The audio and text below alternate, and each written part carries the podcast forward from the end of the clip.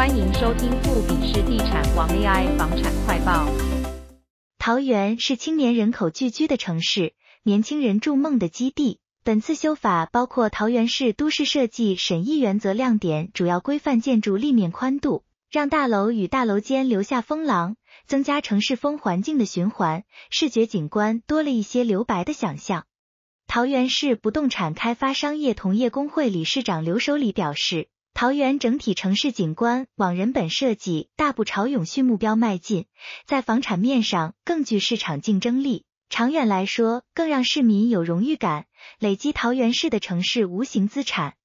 在桃园市建造预审原则检讨基地户外空间的释放，开放水体空间的设置，在一定规模的人行道空间可设置水池，让街廓的公共景观更加活泼。水体也具调节温度的效能。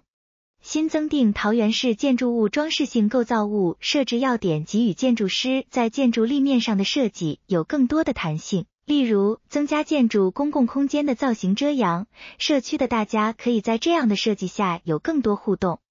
桃园市建筑师工会理事长高志阳表示，增修订的景观城市三法修法后，让建筑师在设计上有更大的创意空间，在整体城市建筑美学上着实加分。